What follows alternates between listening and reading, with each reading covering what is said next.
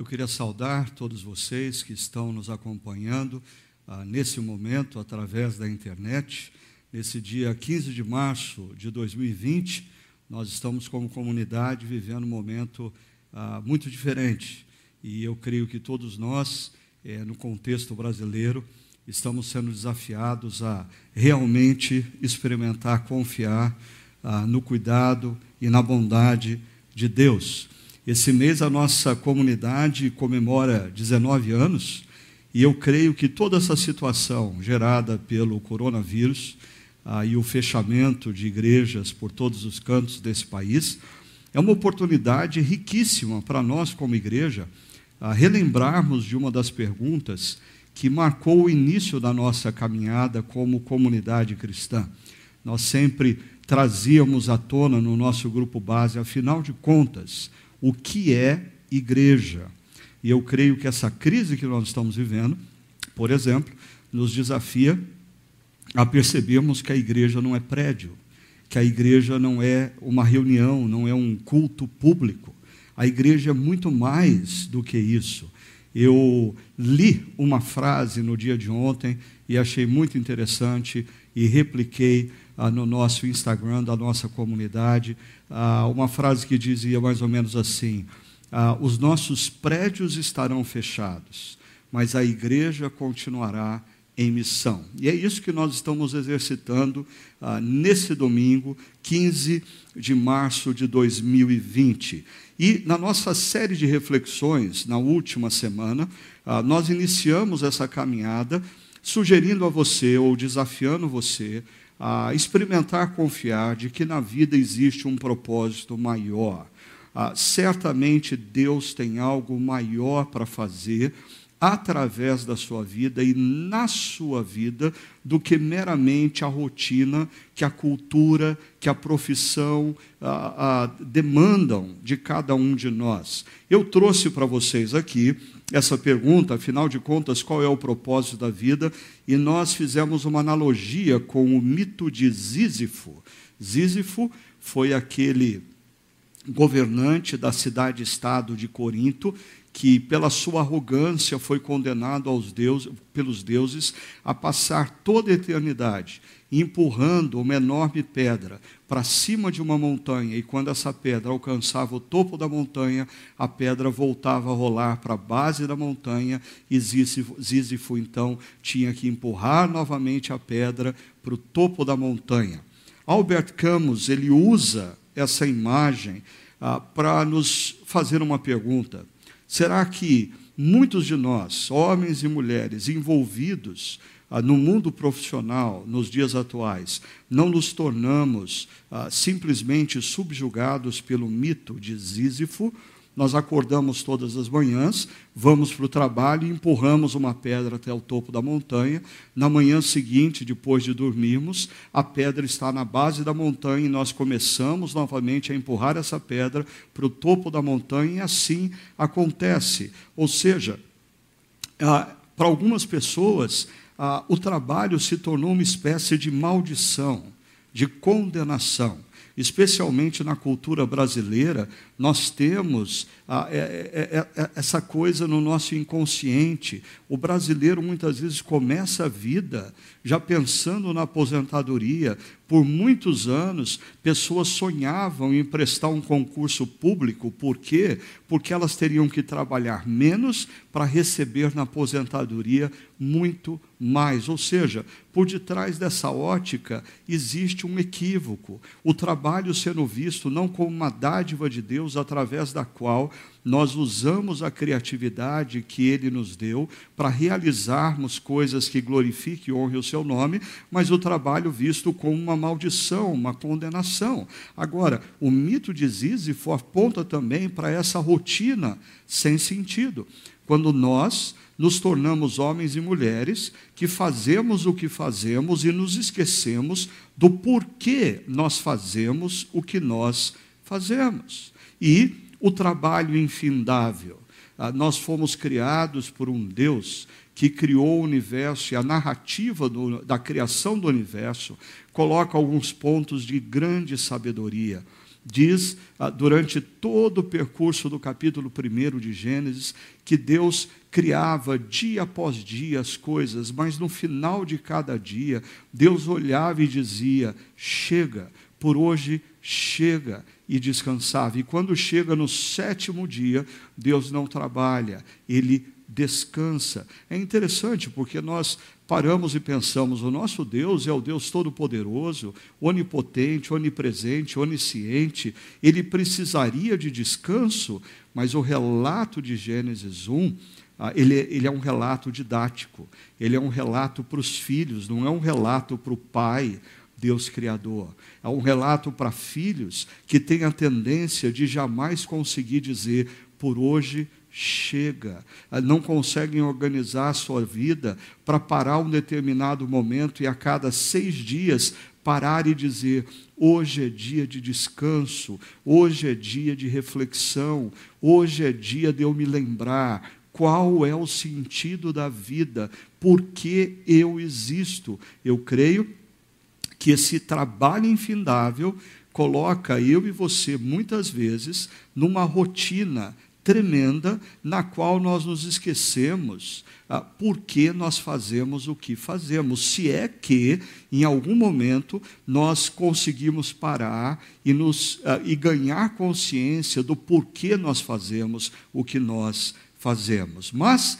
ah, nós vimos que Deus, no relato de Gênesis capítulo 12, nos dá um exemplo de um homem que estava inserido por essa cultura do fazer. Ah, o, esse homem chamado Abraão, ele é fruto de uma família de imigrantes, eles estão saindo da sua terra natal e indo para uma terra por uma razão óbvia. Eles estão procurando melhor oportunidade de vida, melhor oportunidade de emprego, melhor oportunidade para se fazer dinheiro. E, bem possivelmente, essa família desse homem chamado Abraão era uma família ah, que esteve envolvida num projeto fracassado chamado Babel. E esse projeto fracassado tinha uma motivação. Os investidores nesse projeto queriam fazer uma torre que fosse tão alta que o nome deles se tornassem famosos, ou seja, esses homens estavam em busca de sucesso profissional, estavam em busca de reconhecimento,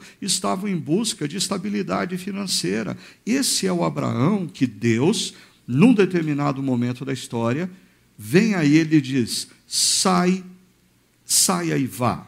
Ou seja, Abraão é desafiado a sair desse mito de Sísifo e ir na direção de uma vida com uma certa consciência de que existe um propósito maior. Quando eu refletia sobre isso ao longo dessa última semana, eu me lembrei que uma igreja parceira e amiga da nossa comunidade, Chácara Primavera, a Spanish River Church, ah, quando ainda sob a liderança do meu amigo Tom Kires, eles criaram uma ferramenta sensacional, ah, baseada numa metodologia chamada Unique. Ah, eles criaram essa ferramenta Kingdom Platform. E, através dessa ferramenta, eles desafiavam, ou têm desafiado, cada cristão a encontrar a sua plataforma no reino, a sua plataforma através da qual ele vai servir pessoas no mundo, ele vai testificar do amor de Deus da, a sua vida e a todas as pessoas que o cercam. Nós precisamos é, ter essa preocupação de nos libertarmos dessa rotina opressora que nos leva a fazer o que nós fazemos sem consciência do porquê nós fazemos o que nós fazemos, e nós precisamos buscar uma maior consciência da razão de ser da nossa existência, o, o, o propósito de Deus para as nossas vidas. Deixe-me ler essa frase para você. A consciência do chamado singular de Deus para as nossas vidas ressignifica o nosso passado e lança luz sobre o nosso futuro. Por favor, perceba que aqui nós temos a, a consciência do chamado singular. E quando nós temos a consciência do porquê nós existimos, do porquê nós fazemos o que nós fazemos, duas coisas acontecem. Ah, primeiro, o nosso passado ganha um novo significado. É interessante que quando nós ah, nos deparamos com a consciência do porquê nós existimos, nós olhamos para trás e muitas das coisas que aconteceram na nossa história, que não eram compreendidas, elas são integradas nessa consciência da nossa razão de ser. Mas, ao mesmo tempo, ah, a consciência do chamado lança luz sobre o nosso futuro. Ou seja, nós passamos a olhar para a nossa existência, para os nossos planos futuros e definindo caminhos, não mais a partir de pressupostos como como ganhar mais dinheiro, como ser mais bem-sucedido, como ter reconhecimento, como ter fama. Não, você passa a tomar decisões na sua vida e nos seus caminhos baseado na sua consciência do porquê você existe, o que Deus quer da sua vida, qual o propósito maior de Deus para a sua história e para a sua existência. Assim, eu queria ah, desmistificar algumas coisas para vocês antes de nós entrarmos no conteúdo bíblico propriamente dito de hoje. Ah, primeiro, ganhar consciência do chamado singular não é algo que você consegue fazer ah, em duas horas de reflexão ah, em 24 horas de oração, ah, nem muito menos em algumas semanas ah, de testes e pesquisas acerca da sua vida, da sua história, da sua personalidade. Eu diria que ganhar consciência do seu chamado ah, é fruto de uma jornada, é fruto, muitas vezes, de anos, anos que você precisa estar atento para refletir sobre quem você é, o que Deus está fazendo na sua história, quais são as suas habilidades, quais são as suas limitações, ao mesmo tempo, muita oração oração para que Deus ilumine essa reflexão e você comece a distinguir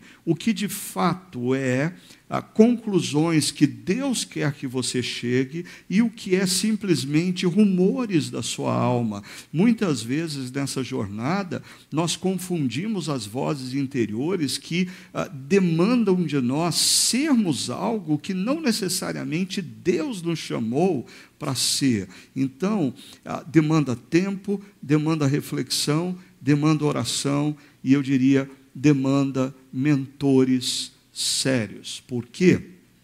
Mentores nos ajudam a, a enxergarmos os nossos pontos cegos. Por serem pontos cegos, nós não enxergamos. Nós precisamos de pessoas sérias, sensíveis a Deus, tementes a Deus, que nos ajudem a enxergar esses pontos cegos. Além do mais, mentores tementes a Deus, sábios, eles podem nos ajudar a discernir o mover de Deus na nossa história, o mover de Deus no nosso presente, o mover de Deus no nosso futuro. Então, eu acho que nós precisamos evitar um grande equívoco e muito comum. Esse equívoco, veja comigo, muitas vezes pessoas pensam assim: você deve descobrir o propósito da sua vida e quando você descobrir o propósito da sua vida, você vai se engajar na missão de Deus. Então, ah, enquanto você não descobre o propósito da sua vida, você não tem como se engajar nos propósitos de Deus. Eu diria, essa é uma grande mentira. Esse é um mito que nós precisamos tirar da nossa mente, do nosso coração. Eu diria que primeiro nós devemos ouvir essa demanda, engaje-se na missão de Deus, em obediência ordinária. Você ainda não tem toda a consciência do que Deus quer que você faça, mas você tem desafios diante de você, você tem habilidades que você tem consciência de que você tem. Coloque essas habilidades a serviço do reino de Deus, no seu trabalho, na sua universidade, na sua família, na sua vida, na sua igreja, e engaje-se na missão de Deus em obediência ordinária ordinária e gradativamente. ficará mais e mais claro para você a obra extraordinária que Deus está fazendo em você e através de você. Ou seja, primeiro vem o engajamento. E ao longo da vida, na medida em que nós servimos, com as habilidades que temos, os desafios que emergem, procurando sempre a cada dia discernir melhor ah, qual é esse propósito maior de Deus para as nossas vidas, esse propósito vai se tornando mais claro para todos nós. Por isso, eu queria lembrar para vocês de três coisas que são fundamentais nessa caminhada. A primeira delas é sensibilidade. Sensibilidade para perceber o mover de Deus na sua vida e na sua história. Sensibilidade para identificar o mover de Deus na sua vida e na sua história. Segundo, confiança. Confiança de que Deus o ama confiança de que Deus se importa com você, confiança de que Deus está fazendo uma obra em você e quer fazer algo através de você, e ainda submissão. De nada importa você reconhecer a presença de Deus na sua história, você confiar de que Deus o ama, que, que Deus o ama e quer fazer uma obra na sua vida. Se diante das bifurcações da vida, você não se submeter aos princípios e valores de Deus, eu diria que na medida em que nós caminhamos nas nossas histórias, nas nossas vidas, em sensibilidade, confiança para com o amor de Deus e submissão para com seus valores, gradativamente, mais e mais, se torna claro para nós essa, esse chamado singular, essa ah, proposta maior, esse propósito maior de Deus para as nossas vidas. Por isso, no, na última reflexão, nós desafiamos vocês a confiarem de que existe um propósito maior. Ah, hoje eu queria conversar com vocês sobre o desafio de confiar ao longo do caminho. Ou seja, nós não devemos confiar apenas em Deus, de que Ele tem um propósito maior para as nossas existências. Não, nós precisamos confiar em Deus, que ao longo do caminho Ele está trabalhando em nós e através de nós. E na medida em que nós caminhamos com Ele, nós ganhamos a consciência desse propósito maior para a nossa existência. Diante disso, eu queria fazer uma reflexão com vocês, ah, baseado em Provérbios capítulo 3, ah, a partir do verso 9, que diz assim: Confie no Senhor de todo o seu coração e não se apoie em seu próprio entendimento. Reconheça o Senhor em todos os seus caminhos e ele endireitará as suas veredas.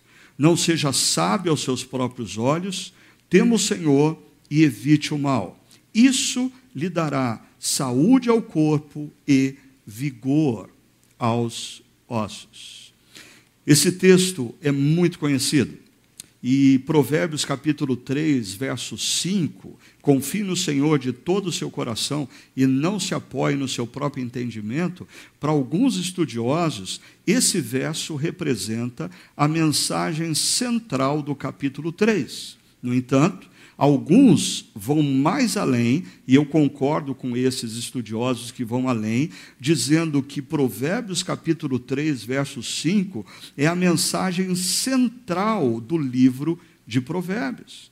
O que todo livro de Provérbios uh, procura convencer a mim e a você de que existe um grande dilema na vida. Você vai confiar no Senhor, consequentemente, na sabedoria que vem dele, ou você vai se apoiar no seu próprio entendimento? Ah, eu creio que nós precisamos entender um pouquinho o que seria esse próprio entendimento. Quando a Bíblia nos fala sobre entendimento, necessariamente Deus não está nos convidando a ser, sermos indivíduos ah, irracionais, indivíduos que não refletem, indivíduos que não pensam, indivíduos que não usam as suas habilidades intelectuais para observar o mundo ao seu redor e fazer decisões. No entanto, esse termo entendimento, no livro de Provérbios, quando ele está associado ao homem, ah, ele, ele, ele aponta para uma cosmovisão disfuncional da vida, a experiência pessoal do homem e arrogância. Deixa eu explicar isso. Ah, cosmovisão disfuncional. Esse entendimento que se opõe à sabedoria de Deus, ele é fruto de uma cosmovisão, de uma visão de mundo aonde o ser humano se encontra no centro de todas as coisas e não o Deus criador e redentor se encontra no centro de todas as coisas. Logo, ah, todas as concepções, todas as logias que nos cercam, todas as ideias que estão em torno de nós, na cultura em que nós vivemos, nós precisamos parar e fazer ah, essa pergunta. Essas ideias, essas propostas, elas partem de uma cosmovisão bíblica, de uma cosmovisão que nos foi dada na revelação. Qual é a cosmovisão bíblica? Deus criou todas as coisas e tudo era bom. Os seres humanos, os nossos primeiros pais, ah, ah, disseram não para a dependência, o amor do Deus Criador e decidiram iniciar um projeto de autonomia. O mundo se tornou o que se tornou, não porque o nosso Deus Criador o quis, mas porque os nossos primeiros pais fizeram essa opção pela autonomia. Mas Deus não nos deixou ah, desamparados nessa história. Ele entra na história na pessoa de Jesus, e na pessoa de Jesus ele morre naquela cruz ah, pela, pela nossa rebeldia, para pagar o preço da rebeldia dos nossos primeiros pais, rebeldia essa que ainda está no nosso DNA. Consequentemente, todo aquele que olha para Jesus, compreende quem ele é, se rende ao seu amor e aceita o seu perdão, é reconciliado com Deus Criador. E aqueles que são reconciliados com Deus Criador são enviados ao mundo, são enviados à história para fazerem diferença e anunciarem a obra que esse Deus Criador fez como Deus redentor na pessoa de Jesus, convidando seus amigos, parentes, vizinhos a também se renderem a essa obra e desfrutarem da reconciliação. Logo, toda cosmovisão disfuncional não trabalha com a ideia de que o, o, nós estamos num mundo que foi criado por um Deus pessoal, não a, trabalha com a ideia de que houve uma queda, o que somos não é o projeto inicial, o que somos é fruto de um projeto de rebeldia, toda a cultura que está atrelada a essa cosmovisão disfuncional gera um determinado entendimento que afronta a sabedoria de Deus. Agora, muitas vezes pessoas têm dificuldade de se curvar diante da sabedoria de Deus por causa da sua experiência pessoal. Elas insistem em dizer: não, na minha experiência pessoal não é assim. Ah, Deus diz isso na Sua palavra, mas na minha experiência pessoal não é bem assim. E eu diria: tanto pessoas, fruto dessa cosmovisão disfuncional, como fruto de pessoas atreladas à sua própria experiência pessoal, elas lidam com esse assunto com profunda arrogância.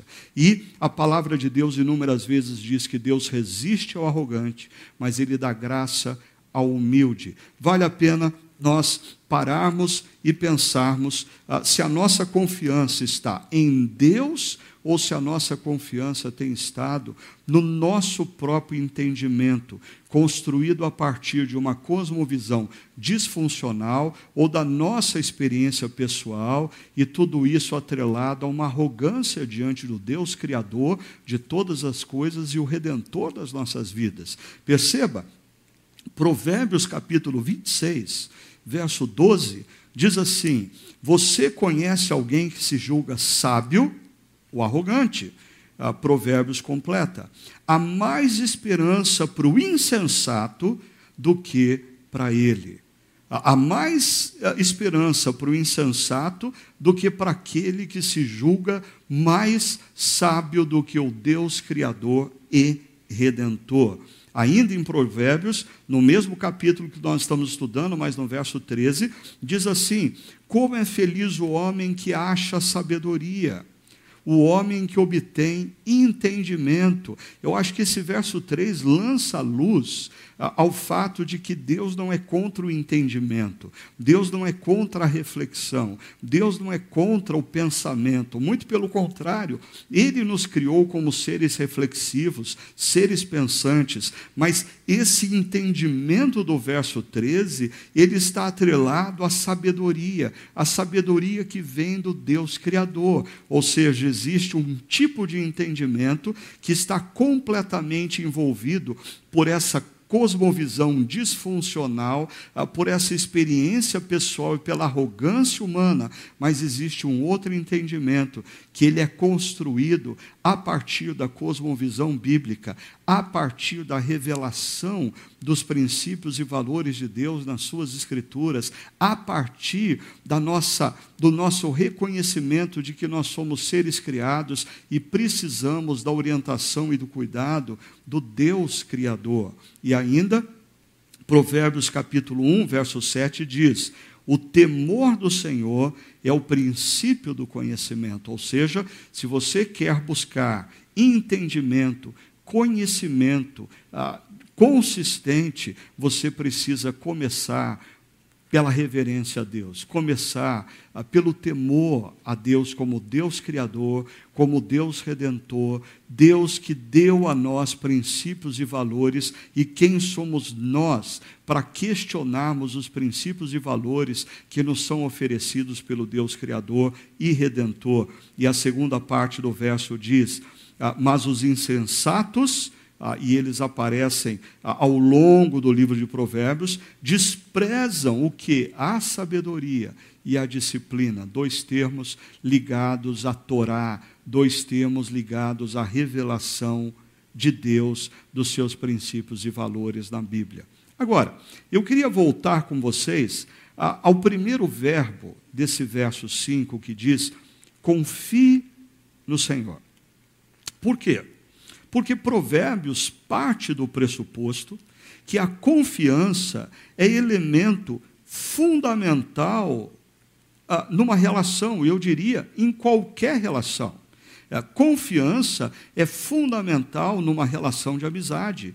Confiança é fundamental num casamento. Confiança é fundamental numa sociedade profissional ou numa equipe de trabalho. Quando você passa a não acreditar mais que a pessoa com quem você se relaciona fala com você a verdade, quando você não acredita mais nas promessas que são feitas por essa pessoa, quando você não acredita mais no amor e na fidelidade dessa pessoa para com você, uma decisão precisa ser tomada. Essa relação se tornou completamente inviável. Por isso, quando o livro de Provérbios diz: confie no Senhor, ele pressupõe que nós estamos olhando para Deus e reconhecendo três coisas, três características essenciais na pessoa de Deus. Primeiro, a integridade de Deus. Ah, eu não vou confiar a minha vida a alguém que ah, possui ah, sinalizações de falta de integridade. Segundo, o amor. Deus nos ama e Deus se importa sim por cada um de nós. Eu até diria, se existisse a possibilidade de Deus ser íntegro, mas não ser amor para comigo, eu diria, talvez ele não seja o ser que eu deva colocar minha vida nas mãos dele, porque ele é íntegro, mas ele não se importa comigo. Mas a palavra de Deus nos apresenta um Deus que ele não brinca com a gente, que ele não brinca com a nossa história, ele é íntegro e ele se importa com cada um de nós. E além de tudo, Deus é a própria sabedoria.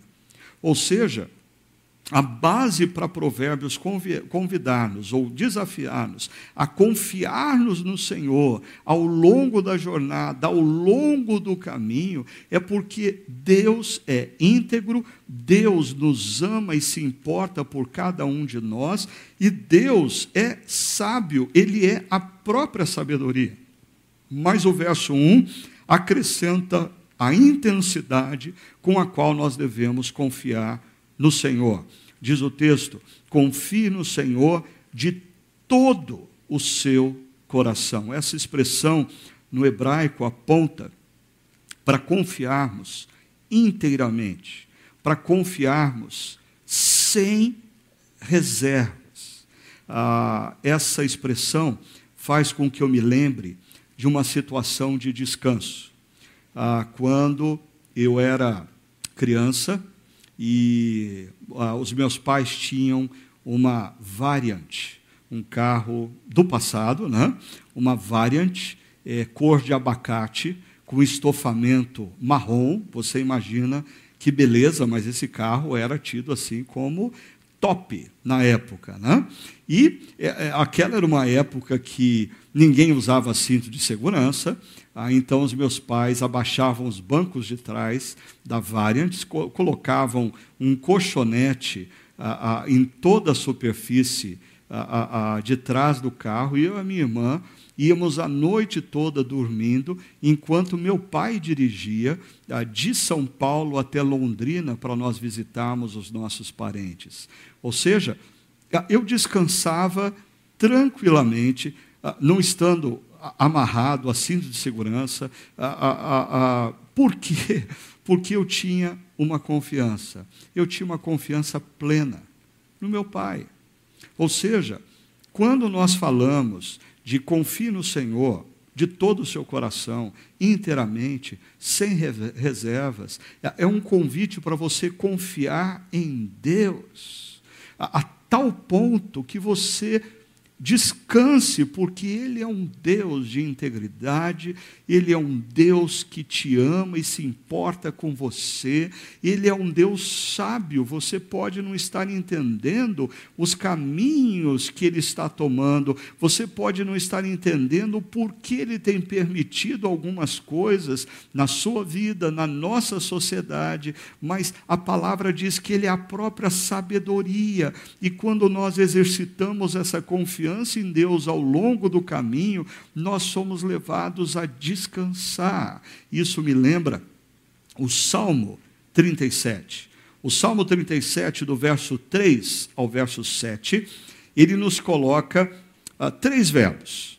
Ah, o primeiro deles, no verso 3, é confie no Senhor, o que nós estamos tratando. É um eco de Provérbios capítulo 3. Agora, confie no Senhor, e o verso 5 diz: entrega o teu caminho ao Senhor. Nós estamos falando sobre ah, experimentar confiar, não apenas de que Deus tem um propósito maior para a nossa existência, mas também ah, experimentar confiar ao longo do caminho, de que Deus cuida de cada um de nós, de que Deus está conosco, Deus está ah, trabalhando em nós e através de nós ao longo do caminho. Por isso, entrega o seu caminho ao Senhor. E como consequência, se você confia e entrega o seu caminho, Salmo 37, verso 7 diz: descanse no Senhor.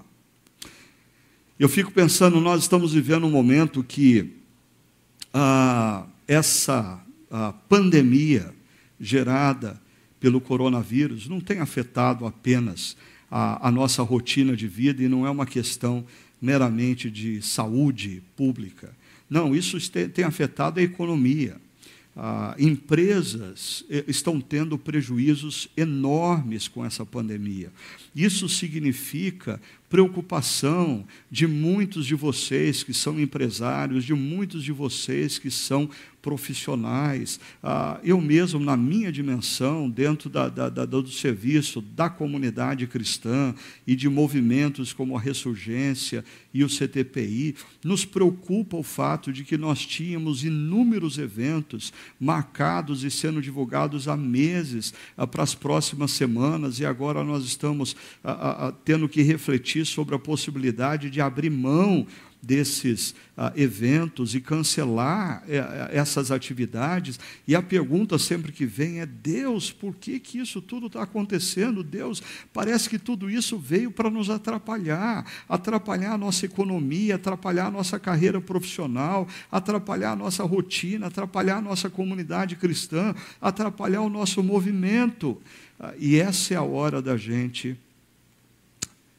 confiar no Senhor entregar o nosso caminho a Ele, ah, o vídeo que você assistiu durante a liturgia, ah, uma, seria uma analogia entregar o seu banquinho a ele, ah, ou outra analogia que eu gosto sempre de usar, entregar o volante, a direção do carro a ele, sentar no banco de trás e descansar. Por quê? Porque quando nós lemos as páginas das Escrituras, nós vemos que Deus, ele não brinca com as nossas vidas, ele é íntegro. Deus se importa com cada um de nós, ele nos ama. E Deus é sábio, e a sabedoria de Deus transcende o nosso próprio entendimento. Mas, à luz do Salmo 37, a gente poderia continuar o verso 6 de Provérbios 3, que diz: Reconheça o Senhor em todos os seus caminhos, e ele endireitará as suas veredas. É interessante a gente parar e pensar que aqui nós temos mais uma vez esse fator sensibilidade. Reconheça Deus, reconheça o Senhor em todos os seus caminhos, ou seja, ah, nós precisamos perceber o mover de Deus nas nossas vidas, perceber o mover de Deus na nossa história, em todos os caminhos da nossa vida, quer nos caminhos que nos tragam momentos de grande alegria e prosperidade, quer nos caminhos em que nos traga dor e sofrimento. Ah, é interessante que no livro de Deuteronômio, quando o povo de Israel está prestes a entrar na terra prometida, Deus fala para o povo o seguinte: fala, olha, vocês estão prestes a entrar numa terra e desfrutar de casas que vocês não construíram, de vinhas que vocês não plantaram. E, e aí Deus diz para o povo: tome cuidado, quando vocês tiverem todas essas coisas, ou seja, viverem um momento de prosperidade, se esquecerem de quem deu a vocês o que vocês têm. Existem pessoas que têm grande facilidade de se lembrarem de Deus nos momentos de dor e de sofrimento, mas ao mesmo tempo grande facilidade em se esquecerem de Deus, em abandonarem um caminho de Deus, pegarem o seu banquinho de volta, pegar o volante do carro de volta, pegar o caminho da sua vida de volta, quando tudo vai bem. Cuidado, ah, eu gosto sempre de lembrar a todos que, quando a gente lê a vida de Davi, uh, Davi, ele não se perde nos desertos. Davi não se perde nos momentos de perseguição, nos momentos de dor, nos momentos de sofrimento. Ou seja, quando Davi está no deserto sendo perseguido e sofrendo, ele compõe salmos. Ele, ele, ele demonstra um profundo vínculo com Deus Criador e Redentor. Mas o perigo de Davi é quando ele vai viver nos palácios. Os palácios têm pisos escorregadios. A prosperidade pode nos levar a, a, abandonar uma caminhada simples e dependente com Deus. Cuidado. Ah, mas isso não é verdade para todas as pessoas. Existem pessoas que são, quando vivem momentos de dor e sofrimento, ah, trazem à sua mente e o seu coração inúmeros questionamentos, e a dor e o sofrimento podem também ser momentos de se desconectar com Deus Criador e Deus Redentor. Por que ele fez isso? Se isso aconteceu, é sinal que ele não me ama. Calma, a história não acabou ainda. A história não chegou ao final. Em inúmeras situações na vida, quando nós nos deparamos com a dor e com o sofrimento, nós somos desafiados a confiar de que Deus está pegando um caminho, Deus está permitindo algumas coisas que nós não conseguimos compreender ainda, porque a história ainda não acabou. Por isso, o verso 6 nos convida à sensibilidade, mas não somente a isso, mas também à submissão. Porque esse termo, ele endireitará as suas veredas, ah, ele poderia ser traduzido pela palavra aqui, a palavra usada no hebraico, por orientará. Ele direcionará as suas veredas. Você toma caminhos errados na vida, mas ele vem e fala ao seu coração, relembra você os princípios e valores. É interessante que Jesus fala dos princípios e valores para os seus discípulos e ele diz aos seus discípulos que Deus enviaria o consolador, aquele que iria fazê-los lembrar de tudo quanto havia sido ensinado. Ou seja, na caminhada da vida, muitas vezes nós tomamos decisões equivocadas, nós tomamos caminhos que não são de Deus, mas a nossa sensibilidade aí precisa funcionar para ouvirmos a voz de Deus falando a nós através de uma reflexão como essa, de uma leitura bíblica, do conselho de um amigo temente a Deus e sábio a partir da concepção bíblica, para endireitarmos as nossas veredas, os nossos caminhos. O Senhor é aquele que conhece conhece todos os nossos caminhos, está conosco em todos os caminhos, nos momentos mais alegres e prósperos, nos momentos mais difíceis de dor e de sofrimento, e Deus está sempre nos convidando a nos submetermos aos seus valores e princípios. Isso se relaciona com o verso número 7, que diz: Não seja sábio aos seus próprios olhos, ou seja, essa é a postura do arrogante, essa é a postura do soberbo, que olha para a sabedoria de Deus e diz: Ah, desculpa, a minha experiência é diferente. Ah, desculpa, as logias da nossa cultura apontam numa nova direção. Ah, e completa dizendo: tema ao Senhor e evite o mal. Esse temer ao Senhor e evitar o mal é um convite a optarmos pela sabedoria. Opte pela sabedoria, porque o temor ao Senhor, como nós vimos em Provérbios 1,7, é o princípio, é a essência, é o DNA da sabedoria. Então, se você decide na sua vida honrar a Deus com os seus passos, com as suas decisões, ah, com a sua rotina, você está optando ah, pelo DNA da sabedoria, a essência da sabedoria na sua vida, e, consequentemente, você está evitando o caminho mau. É, várias vezes que nós vemos essa conjunção e aqui a, a, no hebraico, no grego também se repete isso. Ela poderia muito bem a, ah, ser traduzida como uma conjunção explicativa, ou seja, tema o Senhor, isto é, evite o mal. Ou seja, isso nos alerta para uma coisa. Nós estamos vivendo um momento histórico em que, principalmente no nosso contexto brasileiro, muitos se dizem cristãos. Políticos se dizem cristãos, artistas se dizem cristãos, empresários se dizem cristãos. A pergunta é: a vida deles demonstra o zelo para que eles evitem o mal, o mal ético para com as suas próprias vidas, o mal moral para com a vida do próximo. Eles evitam o mal porque temer a Deus de maneira prática e consistente implica numa agenda de homens e mulheres que, nas mais variadas áreas da sociedade humana, não somente luta contra o mal, mas evita o mal no seu próprio caminho. E o texto termina falando da consequência. Se nós, ao longo da jornada, exercitarmos a confiança em Deus, de que Deus é íntegro, é amor, é sábio, se nós, ao longo da jornada, procurarmos exercitar a confiança na sabedoria de Deus e não no entendimento derivado de uma cosmovisão disfuncional, de experiências pessoais ou da arrogância humana, o texto diz: isso lhe será saúde ao corpo e vigor aos ossos. Ah, essa expressão vigor aos ossos, ela é interessante por um aspecto.